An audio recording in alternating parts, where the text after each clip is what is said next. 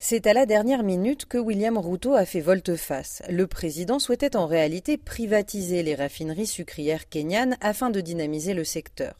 Face à la pression politique des acteurs de l'ouest du pays, fief de l'industrie du sucre, il s'est finalement ravisé. Florissant dans les années 80 et 90, le secteur sucrier kenyan nage dans le marasme depuis les années 2000. Aujourd'hui, il ne tient plus tête aux importations étrangères, non taxées au Kenya et donc moins coûteuses. Par conséquent, le pays importe plus de la moitié de sa consommation. Plusieurs facteurs expliquent cette dégringolade.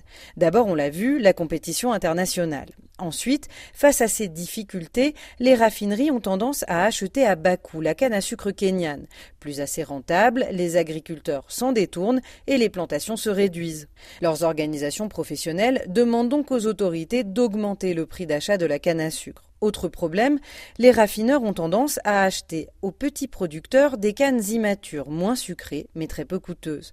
Avec, ils fabriquent des aliments de bétail, de l'éthanol ou de la mélasse, là aussi moins cher à produire. Mais les conséquences de ces récoltes précoces sont dévastatrices sur les plantations.